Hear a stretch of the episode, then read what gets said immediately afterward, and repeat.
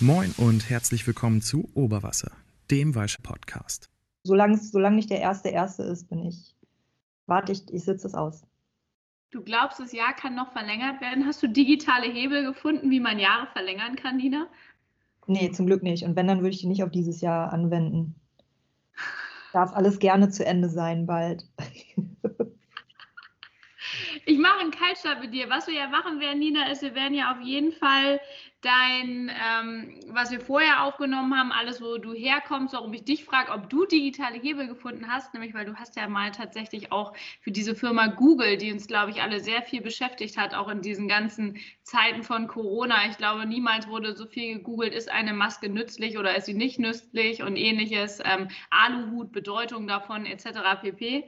Und wir wollen mal ein bisschen gucken, weil es ist tatsächlich, ich glaube, es ist heute auch fast auf den Tag. Ich glaube, es war am 5.12. und heute ist der 2.12., wo wir aufnehmen.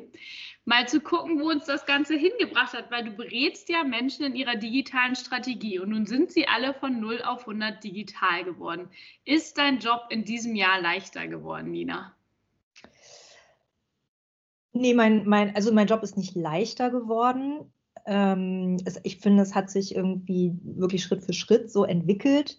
Der Need ist auf jeden Fall immer noch da und das finde ich auch gut. Also ich glaube, die sind nicht alle digital geworden, aber äh, mir fällt durchaus auf, dass auch so die Mittelständler, die auch gerne mal irgendwie ein bisschen hinten, hinten an sind mit Digitalisierung und auch irgendwie neuere Formate oder auch Content Marketing und so weiter aufzusetzen, dass äh, die dieses Jahr tatsächlich auch so ein bisschen aus, den, äh, aus dem Schatten getreten sind und gemerkt haben, ähm, ich glaube, wir sollten da mal was machen und, und irgendwie auch Guidance suchen und Ideen suchen. Und das hat dieses Jahr auf jeden Fall viel Spaß gemacht. Und ich glaube, das wird nächstes Jahr auch so weiterlaufen. Und Aber, ja. Ich, also was ich, was ich durchaus merke, ist, ähm, dass Senior-Level-Erfahrung äh, durchaus stärker noch gefragt ist. Also ich kriege, ähm, ich habe jetzt diesen Herbst, seitdem es irgendwie wieder so richtig bergauf geht, ähm, auf jeden Fall sehr viel intensiver noch Anfragen gekriegt äh, auf Basis meiner Seniorigkeit. Aber wie baust du denn dann zu Kunden Nähe auf? Du hast früher uns erzählt, bist du ja auch zu Kunden hin, hast dann da vor Ort die beraten. So, das war ja jetzt garantiert nicht möglich. Oder doch in kleinen Gruppen. Wie hast du das gemacht? Wie baust du da auch? Ich glaube, es hat ja viel mit Vertrauen zu tun, Menschen da auf die Straße zu führen, sich zu digitalisieren, zu vertrauen in, in das digitale Medium. Wie, wie baust du da Nähe zu deinen Kunden auf, die du hast? Wie machst du sowas? Also ich habe definitiv natürlich dieses Jahr mehr remote gearbeitet, gar keine Frage. Ähm, ich habe auch tatsächlich, wenn ich es mir wünschen durfte, äh, zu remote tendiert. Es gab tatsächlich auch Kunden, die noch wollten, dass ich irgendwie vor Ort bin und so, aber ganz wenige. Also das heißt, ich habe echt viel, viel remote gearbeitet. Äh, ich finde es durchaus schwieriger, über VC auch eine Verbindung herzustellen. Ich finde es auch wahnsinnig viel anstrengender. Also ich habe mal irgendwie einen, einen halben Workshop-Tag ähm, per Videokonferenz gemacht. Danach war ich echt völlig ausgelaugt. Also man ist ganz anders konzentriert und so. Was mir auf jeden Fall geholfen hat, du hast es ja auch schon angesprochen, ist, dass ich halt acht Jahre bei Google gearbeitet habe und habe halt mit Teams in Indien und USA und UK und sonst wo irgendwie gearbeitet. Das heißt, ich bin halt seit, äh, was haben wir heute, äh, seit zehn Jahren ähm, wirklich regelmäßig in Videokonferenzen unterwegs. Und äh, das heißt, für mich ist das so ein total natürlicher Umgang mit dem Medium. Ne? Ähm, also wie eben auch schon angesprochen, ich mache zum Beispiel auch die Kamera nicht aus in Videokonferenzen oder sowas, weil ich finde halt, ähm, das, das bringt halt so eine totale Wand zwischen die Menschen. Und mir ist es auch egal, ob ich jetzt in meinem Wohnzimmer sitze, weil wir sitzen halt alle im Wohnzimmer.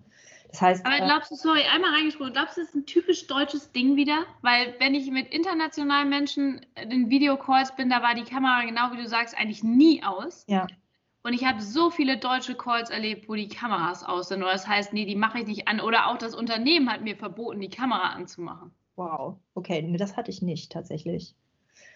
Also, pff, witzig, dass du sagst, ich habe gerade heute Morgen noch von einem Freund irgendwelche, ich glaube, es waren Chibo-Angebote geschickt bekommen. Und zwar äh, gibt es bei Chibo wohl gerade einen, ähm, einen Portable CD-Player und einen Kassetten Walkman. Ich musste so lachen. Ich dachte mir so, ja, nee, genau, äh, das Weihnachtsgeschenk für das alte Jahrtausend. also äh, ich glaube schon, dass es irgendwie so ein bisschen was Deutsches ist, so diese, auch dieses so unangenehm und es ist nicht sauber genug oder nicht aufgeräumt genug und äh, irgendwie so, kann ich mir schon vorstellen. Ja, also ich kenne das auch von anderen Ländern, dass die da irgendwie sehr viel lockerer mit sind. Ja, und ja auch nahbar machen. Ne? Ich finde, wir Deutschen machen uns ja schwierig nahbar. Und die Kamera an, wie du schon sagst, es gibt ja einen anderen Kontext zu dem Menschen. Ich bin ganz vielen Menschen viel, viel näher gekommen, habe das Gefühl, ja. ich konnte ganz anders mit denen zusammenarbeiten, weil ich sie in einem anderen Kontext, ehrlicherweise in ihrem authentischen Kontext gesehen habe. Und mhm. da habe ich so ein bisschen das Gefühl, dass das fällt den Deutschen schwer, so die Leute so nah ranzulassen. Ja, definitiv sehe ich auch so. Ich glaube, das ist auch so eine Art so eine Art Perfektionismus äh, irgendwie, ne? dass halt alles, auch gerade was geschäftlich ist, muss halt irgendwie so profimäßig sein und irgendwie äh, seriös und so weiter. Und, ähm, und jeder ist irgendwie so überkritisch damit, wie sein Zuhause aussieht. Ja, also äh, am Ende des Tages hatten wir alle irgendwie keine Wahl. Es musste ja sein. Und insofern, ich habe das, wie gesagt, ich habe auch immer gerne irgendwie Videokonferenzen anberaumt. Und was ich bei Kunden auch auf jeden Fall immer gemacht habe, äh, also das einmal vorzuschlagen und vor allem auch so zum Vertrauensaufbau zu sagen, pass auf, was immer ihr für einen Modus habt, ich mache den mit. Also äh, ne, wenn ihr irgendwie nur ein paar Leute im Büro seid oder sowas, dann kann ich auch bei euch vom Büro arbeiten, wenn ihr Slack benutzt, wenn ihr Teams benutzt, Workspace, was auch immer. Also ich habe so jedes einzelne digitale Kommunikationstool. Das heißt, ich richte mich halt immer irgendwie nach den Kunden und was für die am bequemsten ist und auch dieses Entgegenkommen, auch wenn es weißt du nur so ein Hygienefaktor ist, auch das hat teilweise schon geholfen, irgendwie, dass alle so, ah ja, okay, das wird ja einfach dann und so, ja, okay. Und ja, so arbeitet man sich irgendwie voran. Aber sich face-to-face -face zu sehen, selbst wenn es nur über ein Videocall ist, finde ich schon eine wichtige Sache, um sich kennenzulernen. Also Telefon ist da nicht das richtige Mittel, auf jeden Fall. Und hast du das Gefühl, Nina, dass jetzt in der Zeit von Corona, wir sind ja, glaube ich, alle jeden Spaziergang gegangen, den du hättest gehen können. Wir sind in Deutschland alle unterwegs gewesen, wenn wir überhaupt unterwegs gewesen sind. Hast du das Gefühl, dass unsere lokale Wirtschaft eigentlich gerade so ein bisschen auch der Gewinner ist, weil die Leute auf einmal lokale Produkte entdecken, lokale Märkte, vielleicht auch wieder Deutschland ein bisschen anders zu schätzen wissen? Hast du gemerkt, dass dich eher ja, deutsche Firmen angesprochen haben, die so lokale Heroes, Mittelständler, die vorher nicht digital waren, jetzt auf einmal online verkaufen wollen. Hast du so einen Trend mitbekommen bei dir? Also ähm, ich glaube, was, was so in meinem direkten Umfeld irgendwie verloren hat, sind so Innenstädte. Mhm. Ähm, also ich finde, die Leute sind sich irgendwie schon bewusster geworden, äh, haben in ihrer Nachbarschaft zum Beispiel mehr eingekauft, also sehr, sehr lokal. Ähm, um halt kleinere Läden auch zu unterstützen, äh, haben ähm, ne, also da einfach äh, recht bewusst gehandelt, auch kleinere Restaurants zum Beispiel. Ähm, wenn ich aber jetzt gucke, irgendwie, äh, was Amazon so absahnt dieses Jahr, dann äh, muss ich da mein eigenes Gefühl, glaube ich, so ein bisschen verlassen, weil offensichtlich, ich glaube, äh, wenn ich das richtig in Erinnerung habe, äh, haben wir dieses Jahr irgendwie einen 10%-Sprung in dig digitalem Retail gemacht, äh, den wir sonst halt eigentlich nur so über zehn Jahre gemacht hätten oder so. Also oder über eine sehr viel längere Zeit auf jeden Fall. Also das war schon auch ein Katalysator für Digital-Business, also Digital-Retail. Mhm. Ähm, aber ich, ich finde schon, dass die Leute äh, insgesamt und auch ich äh, definitiv bewusster lokal kaufen, überlegen, was kann ich ums Eck kaufen, ähm, was muss ich bestellen oder sowas. Ich habe vieles, was ich sonst in der Innenstadt zum Beispiel gemacht hätte, das habe ich jetzt bestellt weil ich keine Lust hatte, irgendwie unter viel Leute zu sein oder irgendwie in, sei es mal Kaufhäusern oder irgendwie sowas rumzutingeln. Und das, äh, also so von Ketten oder irgendwie sowas, das habe ich schon häufiger bestellt und alles weitere habe ich wirklich so im direkten Umfeld gekauft. Und viele waren ja echt krass kreativ, finde ich, zu Corona-Zeiten. Du hast ja auch bei Google damals die Kreativagenturen betreut. Glaubst du, gerade in so Krisen ist Kreation und Kreativität unheimlich wichtig und auch gefragt? Ich glaube ehrlich gesagt nicht, dass Kreation und Kreativität irgendwann mal nicht wichtig und nicht gefragt ist. Ich weiß jetzt nicht, ob es ein besonderer Fall davon ist. Ich glaube schon, dass so ein bisschen Umdenken und auch Unsicherheit natürlich am Anfang gegeben waren und die Kunden überhaupt gar nicht wussten, irgendwie, wie, sind die Leute jetzt drauf? Wie ist so das Mindset? Wie ist die Gefühlslage? So, müssen wir darüber, müssen wir es ansprechen? Äh, äh, sollten wir das nicht ansprechen? Wenn ja, wie? Und so. Also da herrschte unheimlich viel Schockzustand. Und da war es durchaus auch, ne, da war halt einfach Kreativität auch stärker noch gefragt, um zu überlegen, wie gehen wir das an. Ähm, ich fand aber, dass, also ich, ich weiß nicht, ob ich das zu Kreativität zählen würde, ehrlich gesagt, weil gerade am Anfang gab es halt unheimlich viel Werbeformate, die halt so Corona-Spots waren. Mhm. Und halt irgendwie, äh, ich glaube, da gab es auch auf YouTube mal einen Zusammenschnitt von ungefähr irgendwie, weiß ich nicht, 20 Spots, die alle dieselbe Musik hatten und alle dasselbe Voice-Over und alle dieselbe Message und ne, wir zusammen und so weiter und äh, pipapo. Ähm, und das, das finde ich halt nicht mehr, also da springen auf einmal alle so auf denselben Emo-Zug und das fand ich halt irgendwie so gar nicht mehr kreativ. Ähm, und ich finde, da gibt es halt bessere Ideen, äh, gerade auch jetzt. Ich habe auch, glaube ich, gerade heute noch gelesen, wie unglaublich wir uns danach sehen, wieder mal irgendwie entspannt und, und ausgiebig lachen zu dürfen. Und ähm, in Hamburg hängt gerade auf äh, Out-of-Home-Plakaten, also so in der, in der Stadt, ich glaube in der Innenstadt, sogar am Stephansplatz oder sowas, hängt ein Riesenplakat mit so einem Mädchen mit einer, mit einer Maske äh, auf. Und da drüber steht, ähm, es gab nie einen besseren Zeitpunkt für eine Zahnspange. Das ist halt eine Werbung für einen Kieferorthopäden. Und weißt du, sowas finde ich halt, das finde ich halt irgendwie smart, ne? Weil das, äh, das ist so, jeder kann es nachvollziehen und es nimmt sich selbst nicht so ernst und es tut keinem weh. Und ähm, insofern macht das das alles irgendwie so erträglicher und das können wir, glaube ich, sehr viel, sehr viel mehr noch vertragen. Und ich ja. fand, ja. allgemein kam die größte Kreativität eigentlich so von Menschen, von den Menschen selbst. Also ob das jetzt irgendwie Creators auf TikTok waren, die ihre ganze irische Familie mit einbezogen haben in irgendwelche TikTok-Challenges und so weiter. Also ganz herzergreifend. Oder Restaurants, die überlegt haben, äh, wie, sie ihre Produkte to go machen können. Hier ums Eck ist zum Beispiel ein Dim Sum-Laden und die verschicken ähm, ihre, ihre Dimsums halt nicht per Lieferando, sodass sie dann halb warm ankommen, sondern die äh, verschicken die gefroren, sodass die Leute sich die zu Hause frisch und heiß äh, aufbereiten können. Oder McDonalds, die mit Aldi eine Mitarbeiterunion eingehen, weil die McDonalds-Läden äh, natürlich zu hatten und die Aldis so viel mehr Nachfrage und, und, und Leute brauchten, Nachfrage hatten, dass McDonalds dann äh, die Mitarbeiter an Aldi ausgeliehen hat, damit die nicht arbeitslos sind. So, also ich finde, da haben Menschen einfach wirklich im Gegensatz zu Agenturen bisweilen wirklich richtig Kreativität bewiesen, sich Oberwasser zu verschaffen, um beim Thema zu bleiben. Aber apropos Oberwasser verschaffen, du hast, Nina, bist für mich eine der Frauen, wo ich, haben wir auch im Privaten ehrlicherweise schon viel drüber geredet, ja, so eine Feministin da draußen ist. Ich weiß, du magst das Wort eigentlich gar nicht ganz so gerne, aber doch, da, wir sind ein Podcast, ich gebe euch, Nina macht gerade so, ja, doch, das passt schon. Jetzt Jetzt sind wir ein der, der größten Zielscheiben für Feministinnen, den Trump hoffentlich bald los. Und dann kommt da so eine Frau Harris an seine Seite, die eigentlich auch mit ihrer Rede, glaube ich, schon für viele Frauen echt viel Power, viel Hoffnung so zum Jahresende nochmal gebracht hat.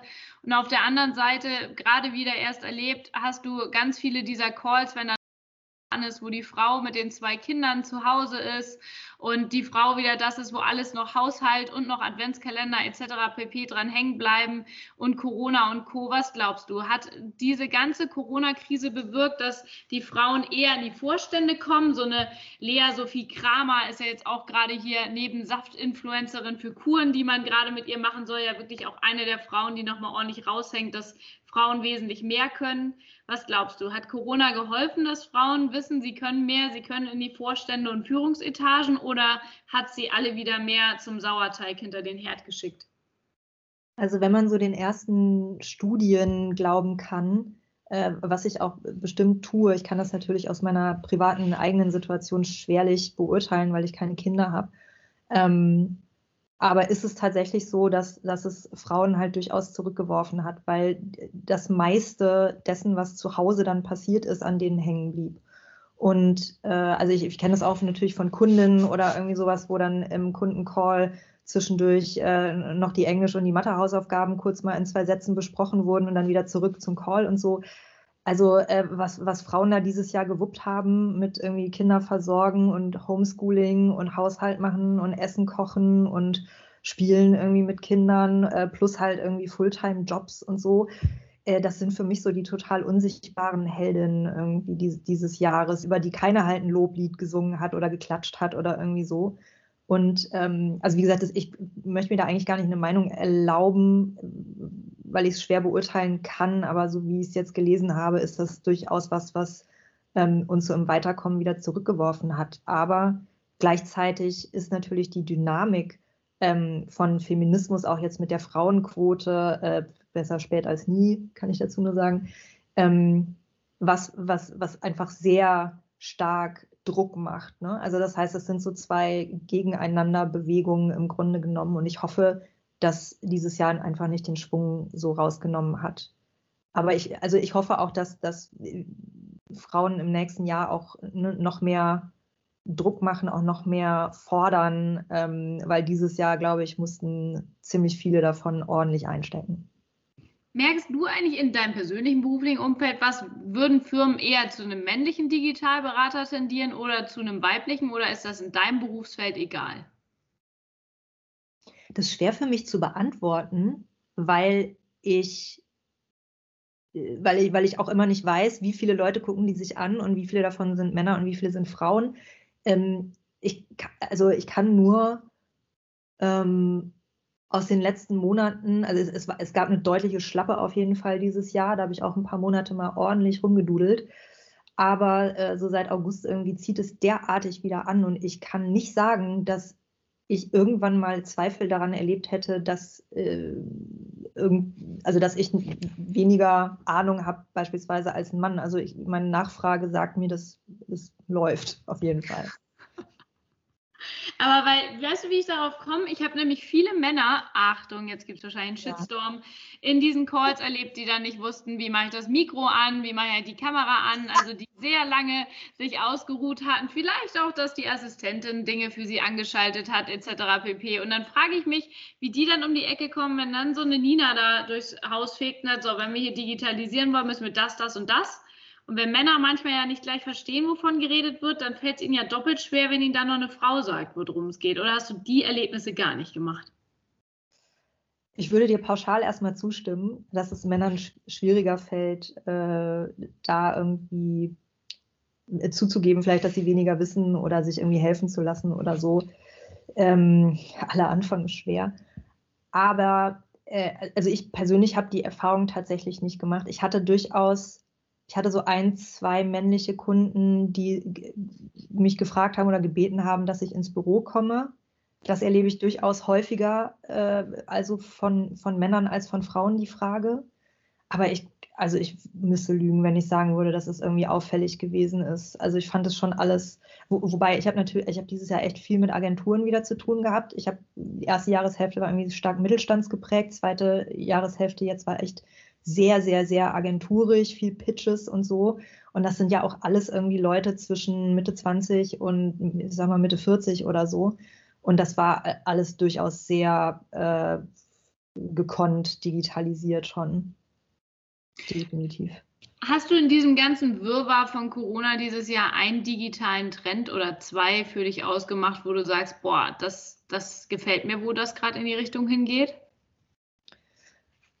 Also äh, ich glaube, viele, also viele von denen ich hörte, äh, denen ging es ähnlich wie mir. Ich habe mich derart äh, bei TikTok durchgesuchtet und ähm, muss echt sagen, dass also die Plattform, die hat für mich dieses Jahr so hart gewonnen, dass, weil das so, also es ist halt nicht nur irgendwie eine Social Media Plattform und irgendwie Influencer und irgendwie nice Fotos und irgendwie Stories und so, sondern da herrschte so viel Kreativität und so viel Authentizität auch. Also auch Leute, die über ihre äh, psychischen Probleme gesprochen haben und wie es ihnen in der Isolation geht. Ähm, Leute, die, wie gesagt, ihre ganze Familie mit einbezogen haben und so. Und, und so dieses wirklich, also der, der absolut total normale Mensch als Creator, als Influencer, ohne Influencer zu sein, ohne bezahlt zu werden und so. Und ähm, das hat mich schon ganz schwer beeindruckt irgendwie bei TikTok. Das, also da habe ich echt viel Zeit verbracht, viel gelacht auch äh, und aber auch echt schockiert gewesen, wie offen und authentisch und verletzbar sich Leute auf der Plattform machen und wie ehrlich die mit ihren Gefühlen umgehen und eben sagen, mir geht's nicht okay. Und das finde ich ganz beeindruckend. Also so TikTok ist für mich irgendwie der die absolute Plattform dieses Jahr gewesen. Glaubst du, dass Instagram mit dem Einführen der Reels da wieder TikTok kaputt machen wird, ähnlich wie Snapchat? Oder glaubst du, TikTok wird da seine eigene Plattform behalten? Das ist eine gute Frage. Ähm, ich glaube schon, dass, dass jede Plattform so ihre eigene Nutzerschaft hat. Im, also nicht im Sinne von Mitglieder, sondern im, im Sinne von gelerntes Verhalten, wie man das Medium benutzt. Ähm, also Instagram hat ja mit Stories auch äh, Snapchat ordentlich abgegraben, einfach weil es die größte Plattform so dieser Art ist. Das wird sicherlich auch mit Reels ähm, passieren. Ich glaube aber schon, und das ist auch so eine Strömung, die ich mitbekomme, dass die Leute so ein bisschen Influencer müde sind. Also im Sinne von, man ist sich stark bewusst darüber, dass die Leute ähm, promoted sind, äh, eingekauft werden und so. Und es ist so dieses Bedürfnis wieder so nach mehr Realness irgendwie da. Und das äh, finde, also finde ich bei Instagram weniger als jetzt zum Beispiel bei TikTok. Und trauen sich Marken und Kunden auf so eine Plattform wie TikTok dann drauf? Gerade Realness, Authentizität heißt ja auch wenig Steuerung für eine Marke, für ein Brand. Hast du da schon was gesehen, die sich da gut drauf trauen, was dir gefallen hat? Ja, definitiv. Also äh, Edeka ist mir aufgefallen. Ähm, was, also die machen witzige Sachen. Also TikTok ist ja auch nicht so poliert und sowas. Ne? Also wer da irgendwie seine Fernsehwerbung auch noch auf TikTok äh, erweitert, der, dem ist leider, dem kann nicht geholfen werden mehr. Ähm, aber äh, also ich habe total viele sehr, sehr lustige, nette Videos von Edeka gesehen, wo die Mitarbeiter selbst TikToks machen. Und das eben nicht irgendwie so total gestaged und durchgeplant ist, so, sondern und das finde ich, das ist zum Beispiel auch eine Form von Authentizität, ne? dass man den Mitarbeitern irgendwie die Stimme gibt und, und die sich irgendwie lustige Sachen ausdenken. Und das fand ich irgendwie so ganz herzig. Was hatte ich denn noch? Ich muss überlegen. Ähm, also ich hatte mit Marken wirklich wenig zu tun auf TikTok. Es war wirklich mehr einzelne äh, Creators, Influencer. Ich habe mich hart verliebt in, in einen Iren, der so, also sowas von durchgedreht war und die ganze Zeit ähm, Amazons Alexa benutzt hat, um ähm, Songs anzufragen und hat die aber völlig unverständlich ausgesprochen. Und Alexa hat aber im, es immer wieder geschafft, den Song zu spielen. Und er ist dann immer total ausgeflippt. Und es war so witzig. Ähm, naja, aber also Marken ähm, fand ich noch relativ zögerlich, aber schon auch ein paar, die das irgendwie äh, wie soll ich sagen, im äh, Willkommen heißen und einfach experimentieren und gucken. Ich glaube, da ist einfach auch auf der Plattform noch nicht so viel Druck für Marken, wie das jetzt auf so einer perfekten äh, Plattform wie YouTube oder, oder Instagram ist. Nina, du hast zur Einführung des Gesprächs gesagt, äh, du siehst das Jahr erst als abgehakt, wenn es wirklich vorbei ist. Ja. Ich denke jetzt aber trotzdem mal eine Runde positiv. Du hast vor einem Jahr gesagt, als ich dich gefragt habe, wie du Oberwasser in dieser Zeit behältst, dass du was lernst und den Mund aufmachst. Wenn ich dich heute fragen würde, wie du Oberwasser behältst nach einem Jahr Corona, was würdest du mir heute antworten? Äh, also ich würde dir heute antworten, es ist beim Lernen geblieben. Ähm, das Mundaufmachen hat sich stärker Richtung Zuhören gewandelt. Also gerade auch was Kunden Herausforderungen, Probleme, Sorgen, Needs äh, angeht, dann ähm, definitiv riesengroßes Learning aus diesem Jahr Diversifizierung. Also noch stärker ein breit aufgestelltes Portfolio haben, statt irgendwie einige wenige große Kunden. Ähm, das hat man schmerzhaft am Anfang des Jahres erfahren, weil mein größter Kunde ein Reiseführerverlag war zum Anfang des Jahres.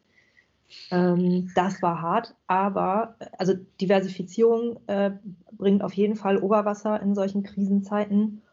Und auch eine der ganz großen Erkenntnisse und auch was mich echt nicht nur mir Oberwasser verschafft hat, sondern mich auch hat oben schwimmen lassen, ist äh, das gegenseitige Unterstützen im Netzwerk. Also ich habe wirklich ich habe noch in keinem der letzten Jahre irgendwie so viel zugeschanzt bekommen. Äh, und irgendwie, ob das jetzt LinkedIn-Aufrufe äh, waren oder äh, hier guck mal, die sucht den oder die sucht das und wäre das nicht was für dich? Hey, guck mal hier dieses Projekt. Ähm, also ganz, so gerade die Freelancerschaft hat unheimlich gegenseitig aneinander gedacht und, und sich gegenseitig unterstützt und Jobs zugeschoben und das, also das hat mich definitiv über Wasser gehalten bisweilen. Ganz toll fand ich das. deswegen, also Fazit, äh, 2019 lernen und Mund aufmachen, 2020 lernen, zuhören, diversifizieren, gegenseitig unterstützen. Ich finde, das kann für 2021 eigentlich so fast alles bleiben, außer dass wir die blöde Corona-Krise nicht mehr brauchen. Aber ich glaube, wenn wir uns diese Gemeinschaft im Netzwerk erhalten und dann ein paar mehr, wow, ich glaube, wir hatten alle nie mehr so Bock auf Netzwerkevents wie jetzt. Äh, nach einem Jahr fast Pause, glaube ich, freut sich jeder wieder darauf, wenn wir uns alle mal wieder in echt sehen. Und von daher, Nina, würde ich sagen, ganz, ganz bald sehen wir uns mal wieder in echt. Und vielen Dank, dass du mit uns nochmal eine zweite Runde. Ich finde es super spannend, dass wir jetzt quasi mit einem Jahr dazwischen Hälfte, Hälfte im Podcast haben. Und dann wünsche ich dir, dass das Jahr ganz schnell vorbeigeht. Ich glaube nicht, dass es eine Verlängerung gibt. Also da müsste, das sehe ich bei Merkel nicht. Söder ist ja immer für eine Überraschung. ja, definitiv. Oder, oder Trump auch. Vielleicht fängt Trump wieder von vorne an oder so. Man, ich, wie gesagt, also dieses Jahr ist, glaube ich, alles drin. Wir werden sehen, was passiert. D-Player und äh, Kassetten äh, äh, Walkman kaufen bei Chibo. Obwohl ich hart dran bin, mir so ein Kassettending zu kaufen, dann kann ich mal meine Bibi Blocksberg-Dinger auch wieder mehr dann irgendwann in der S-Bahn anhören. In diesem Sinne. In diesem Sinne. Zurück Danke, Nina. Wurzeln. Ich habe zu danken.